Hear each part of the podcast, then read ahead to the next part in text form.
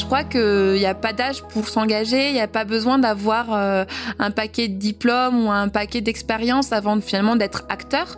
Et c'est aussi confronté à un besoin, confronté à, à l'action qu'on apprend et qu'on sait faire. Enfant, on rêve souvent d'être pompier, vétérinaire, médecin, professeur. Des métiers tournés vers les autres qui portent en eux un idéal de société. Mais en grandissant, on évolue et nos perspectives changent.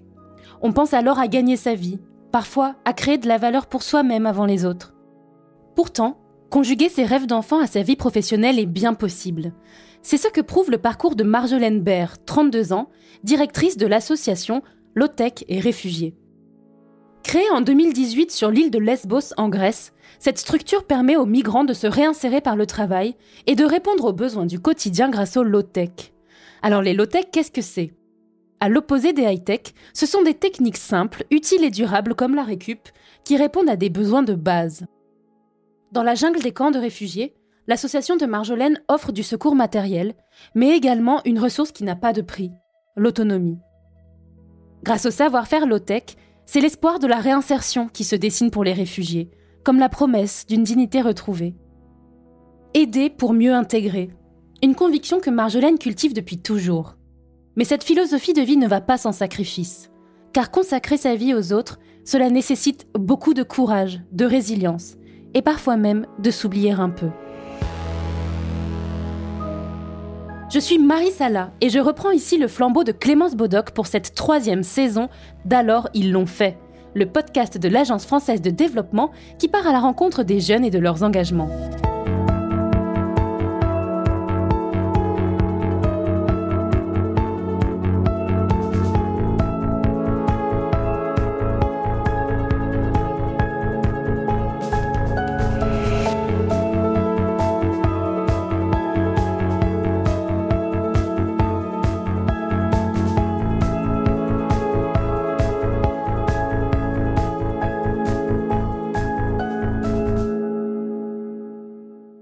Je suis née à, Briançon, donc dans cette petite ville euh, des Hautes-Alpes, dans une famille de trois enfants, avec euh, deux parents qui sont assez euh, différents et complémentaires aussi dans leur caractère, leur centre d'intérêt. mon père, c'est quelqu'un de très calme, force, tranquille, très ancré à son territoire, très attaché à son patrimoine local et à l'histoire de, de sa ville natale.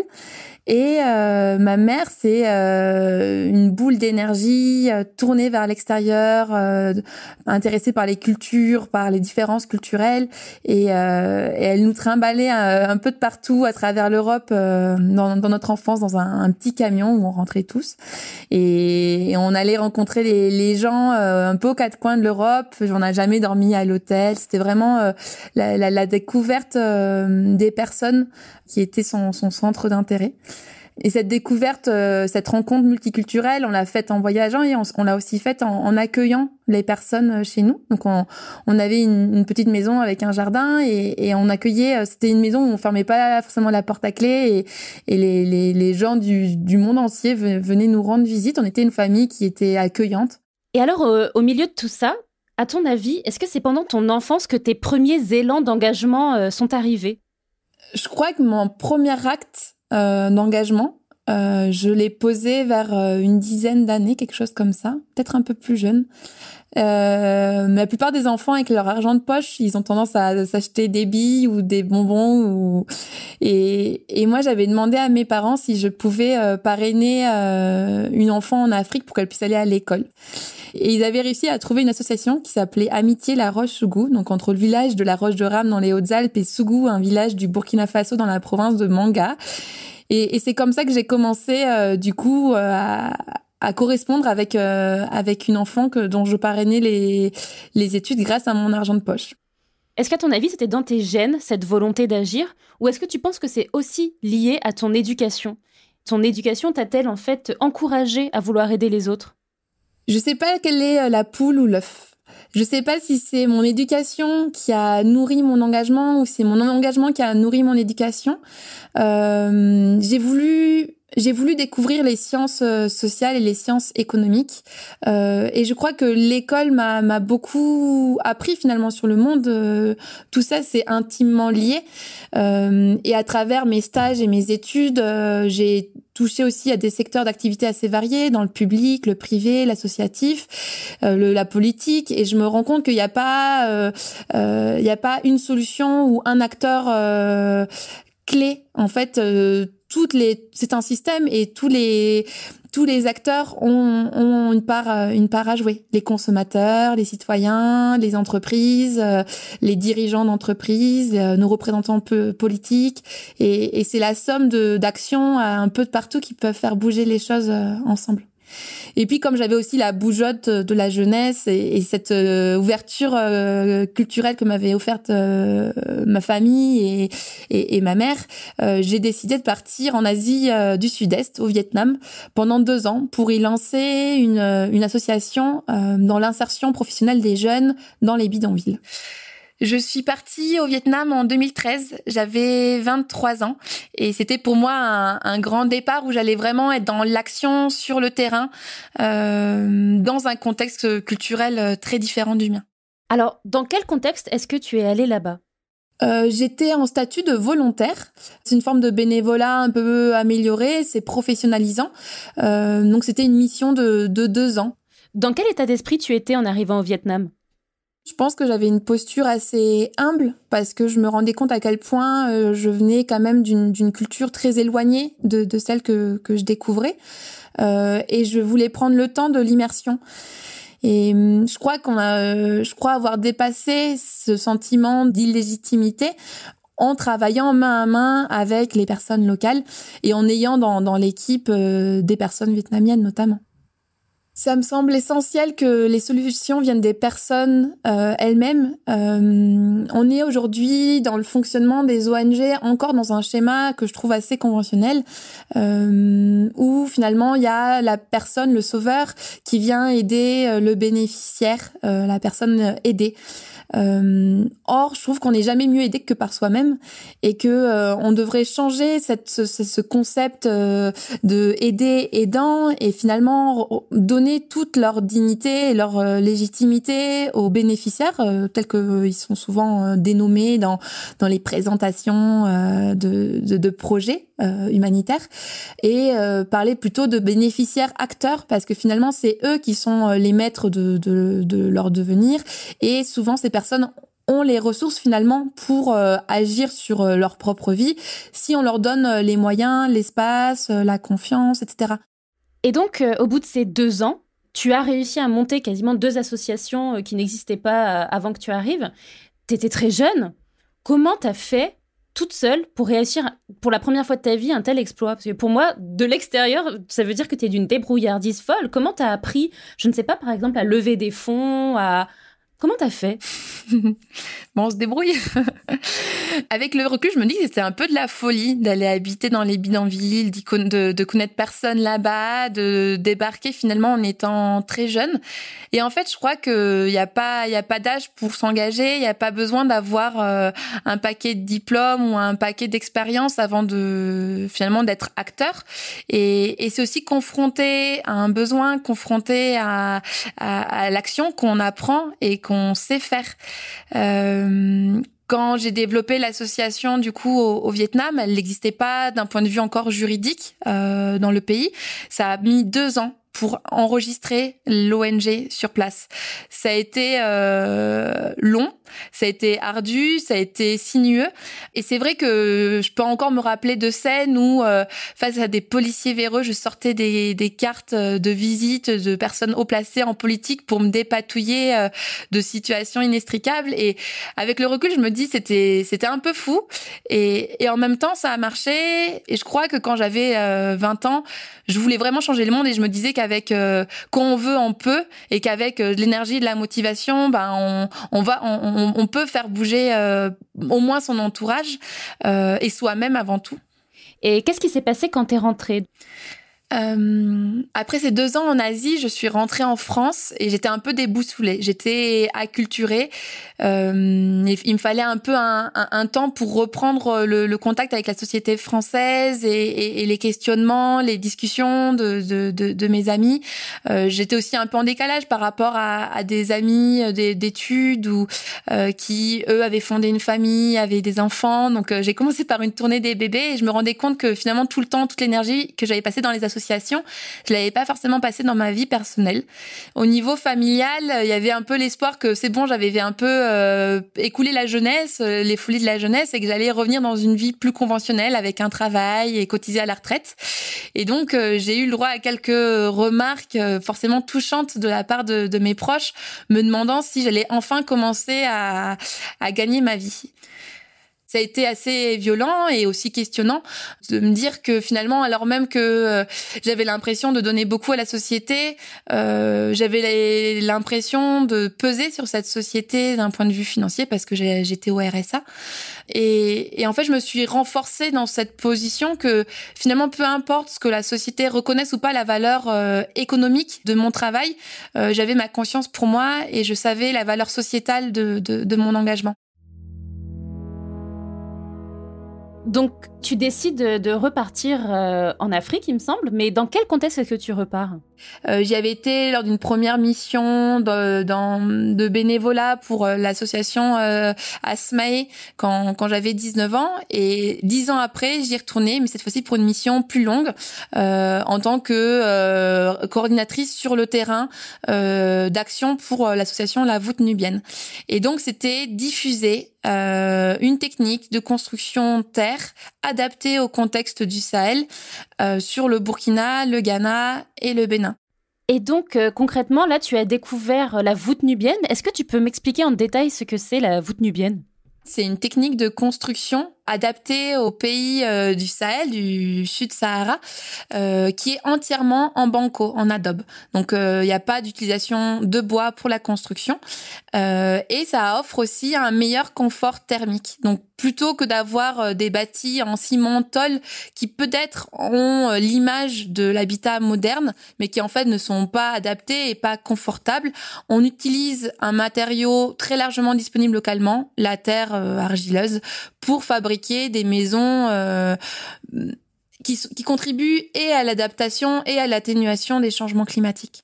Et, et c'est ça qui est intéressant, je pense, avec la low-tech, c'est le fait qu'il n'y a pas de solution miracle euh, partout pareil dans le monde d'un point de vue technique.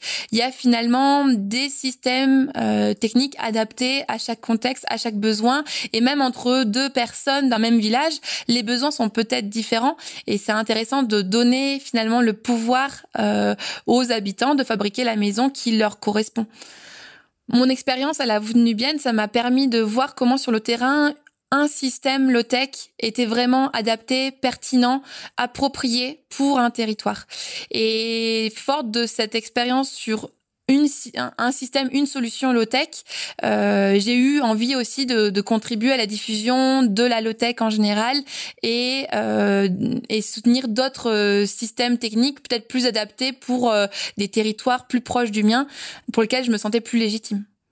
Est-ce que tu peux un petit peu nous raconter euh, quels ont été les éléments marquants que tu as pu vivre là-bas entre ces trois pays?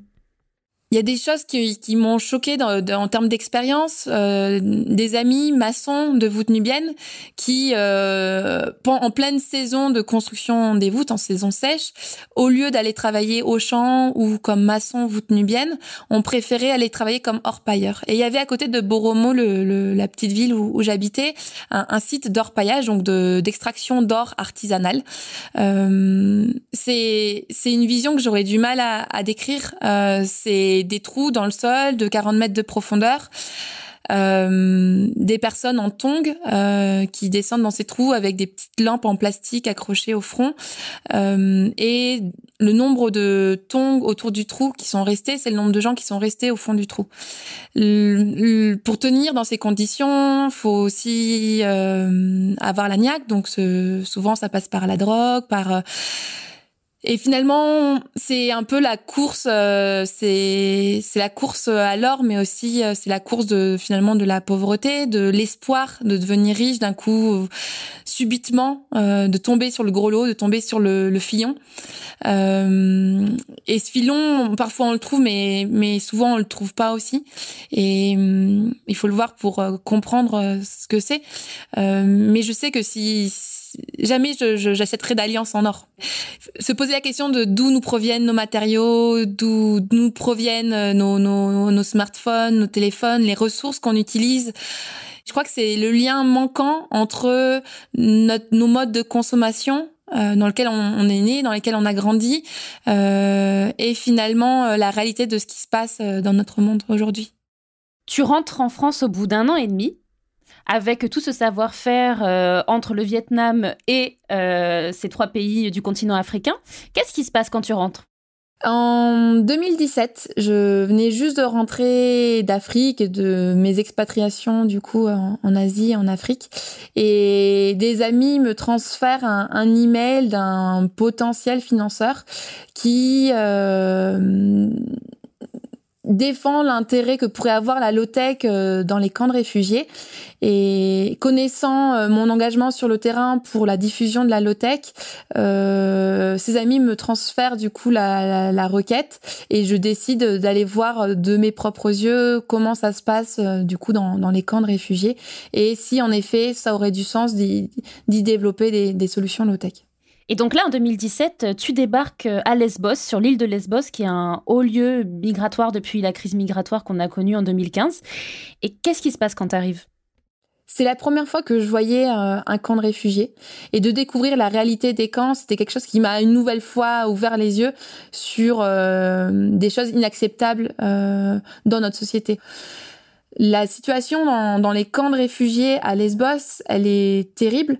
C'est euh, six personnes qui vivent dans un même container, des personnes qui vivent sous des tentes, il euh, n'y a pas l'accès à l'eau, à l'électricité, à l'hygiène. Les femmes sont très violentées et les violences sexuelles sont systématiques dans les camps de réfugiés. Et, toutes ces, toute cette nouvelle claque que je me suis prise dans la figure euh, en retour en Europe m'ont pas permis de, de tourner la page par rapport à mon engagement. Au contraire, il s'est encore une nouvelle fois renforcé.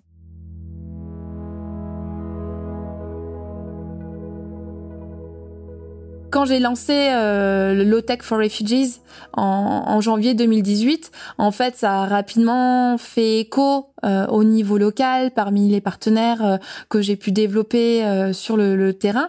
Et, et, au bout de un an à peu près du, du projet sur place, notre projet était déjà un lieu ressource, un élément finalement de la solution sur le terrain à Lesbos. Est-ce que tu peux m'expliquer exactement ce que c'est Low Tech for Refugees? Low-Tech for Refugees, c'était le projet pilote lancé donc dans le camp de réfugiés de l'île de Lesbos à partir de janvier 2018. Et le petit projet pilote euh, finalement a grandi et euh, s'est dupliqué à Briançon, donc ma ville natale, euh, à la frontière entre la France et l'Italie, et à Marseille, qui a un autre passage important sur le parcours migratoire, qui est plus une ville d'accueil tournée vers la Méditerranée et très multiculturelle. Donc c'est un programme qui a pour objectif d'améliorer la résilience et l'autonomie des exilés, tout en contribuant au développement durable du territoire. Tout ça, ça se fait par la diffusion de savoir-faire et systèmes low-tech et par l'insertion socio-professionnelle via des métiers écologiques. La low-tech, c'est des savoir-faire utiles qui répondent aux besoins de base, donc c'est l'accès à l'habitat, à l'eau, à l'énergie, à la mobilité, à l'alimentation. C'est des savoir-faire qui sont accessibles d'un point de vue financier et en termes de savoir-faire. Et c'est des savoir-faire qui sont durables, qui sont fabriqués, euh, euh, les, systèmes sont fabriqués à partir de matériaux locaux, soit biosourcés, soit issus de la récupération, qui sont peu polluants, peu énergivores, euh, avec peu d'émissions à gaz à effet de serre. Donc c'est à la fois croiser l'utilité, l'accessibilité, l'inclusivité et la durabilité.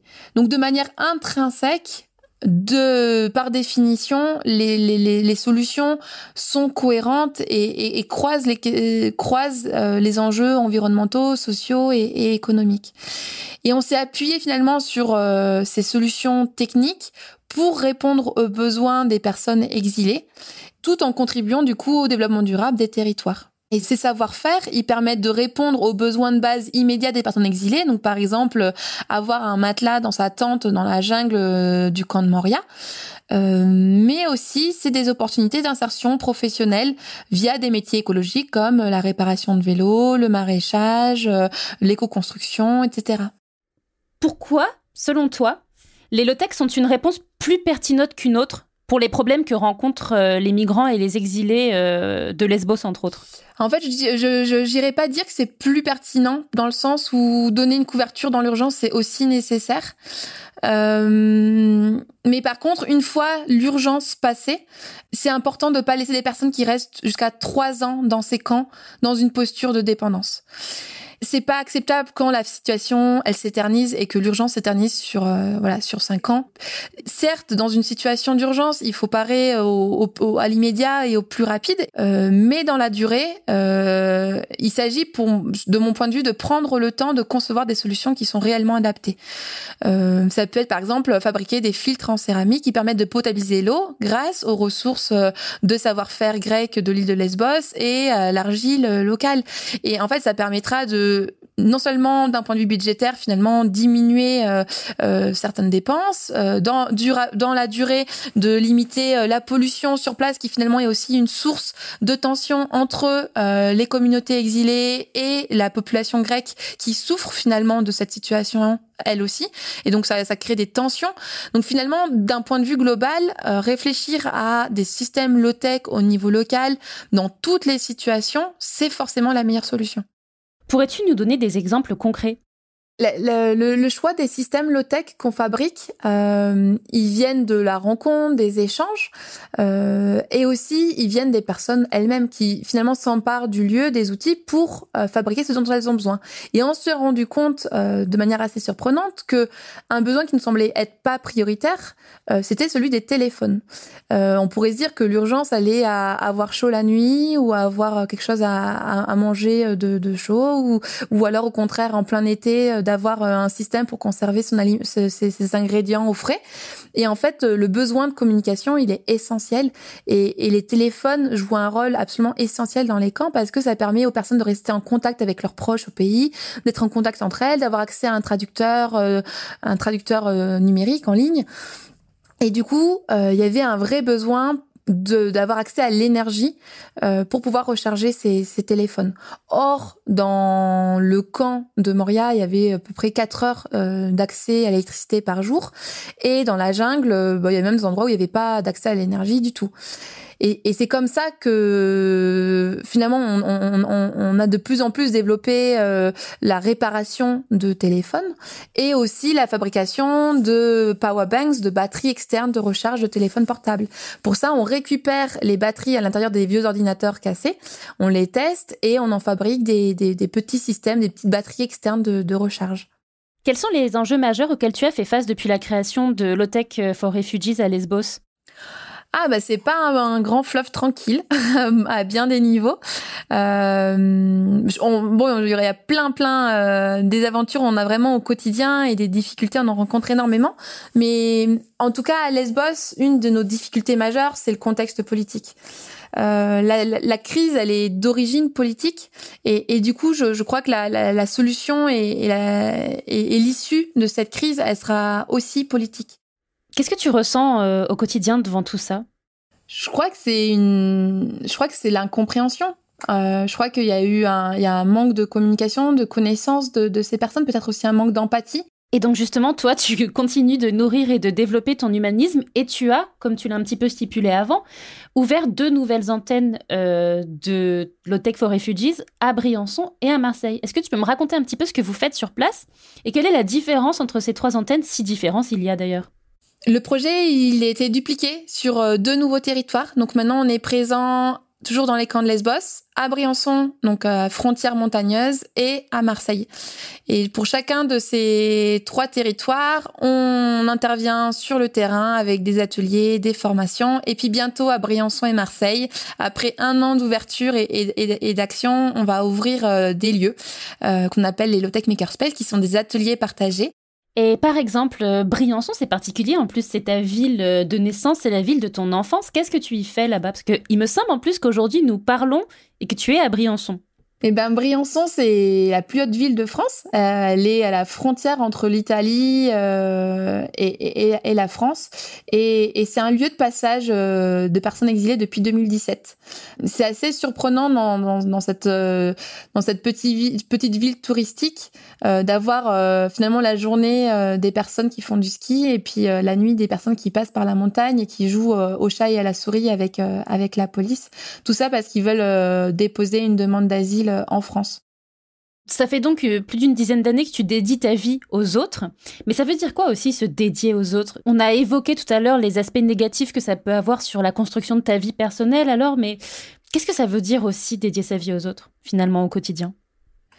À mon niveau, j'ai fait des choix d'engagement assez euh, radicaux et, c'est vrai que je, je au quotidien, je, je, fais aussi le choix d'un mode de vie plus sobre euh, matériellement, euh, qui pourrait ne pas convenir à, à, tout le monde. À mon niveau, il y a, y a de l'ordre quand même euh, d'un manque d'équilibre en termes de, de, temps. Dans mon quotidien, l'association, c'est c'est quand même toute ma vie. J'y passe euh, mes journées, mes soirées, euh, de nombreux week-ends et, et, et, et, du coup, c'est vrai que ça laisse pas la place euh, à mon niveau pour euh, pour construire d'autres choses au niveau personnel, mais il y a plein de manières de s'engager et on peut très bien euh, s'engager en, en préservant ces, ces moments-là.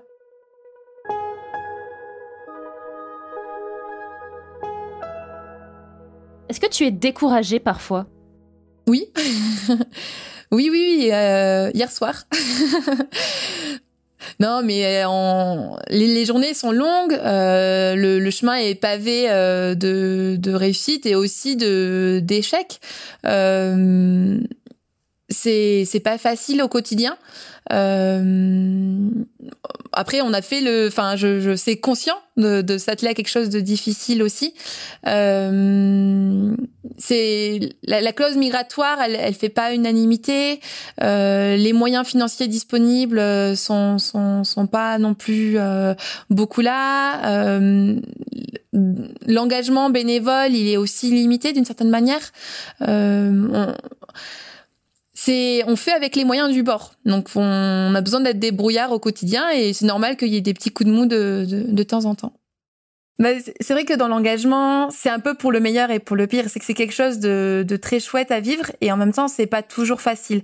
Il y a des moments de découragement, il y a des ça, ça, ça ça peut me demander parfois un peu de, de sacrifice. Euh, c'est pas toujours le cas, mais en tout cas, euh, ça, ça, ça peut ça, ça, peut être le cas, euh, notamment d'un point de vue financier, du confort matériel, etc. Et il y a aussi euh, le fait d'être au quotidien proche de personnes qui sont elles-mêmes dans des situations de difficulté qui, qui nous atteint. Euh, ces personnes, ça devient aussi des... Euh, elles nous renvoient à nos propres faiblesses, en fait. Elles nous renvoient à nos propres... Euh, euh au, au, au, moins bon côté, euh, au moins beau côté de la vie. c'est pas beau à voir, c'est pas tout rose. Mais je suis impressionnée de la résilience des, personnes que je rencontre. Et en fait, j'essaie de plutôt voir ça euh, il y a de la tristesse, il y a de la colère, il y a de la, il y a, y a, de la, enfin il y a des personnes en pleurs, mais il y a aussi des personnes qui se battent euh, tous les jours. Et, euh, et je pense en fait il y a toute forme d'émotion et d'énergie. Euh, mais c'est des émotions qui sont qui sont assez fortes et qui vont prendre, qui vont piocher aussi dans nos propres ressources émotionnelles. Je crois que c'est beau aussi d'une certaine manière. Enfin, c'est pas toujours la joie, mais c'est ça quelque chose de beau et de vrai. C'était Alors ils l'ont fait, récit de jeunes qui ne savaient pas que c'était impossible, le podcast de l'Agence française de développement sur l'engagement des jeunes. En France, 13 millions de personnes sont bénévoles au sein d'une association. Mais le bénévolat n'est pas la seule façon d'être acteur de la solidarité, d'être citoyen du monde. Si toi aussi tu veux t'engager, tu peux lire, t'informer, discuter, débattre sur tilt.fr tilt.fr et ses réseaux sociaux pour mieux comprendre le monde et agir à ton échelle. Chacun de nous peut agir dans les gestes de sa vie quotidienne pour apporter sa pierre à l'édifice. Vous pouvez retrouver tous les épisodes d'Alors ils l'ont fait là où vous avez l'habitude d'écouter vos podcasts Deezer, iTunes, Spotify, SoundCloud. Vous pouvez nous laisser des étoiles et des commentaires et si l'épisode vous a plu, n'hésitez pas à en parler autour de vous. À bientôt!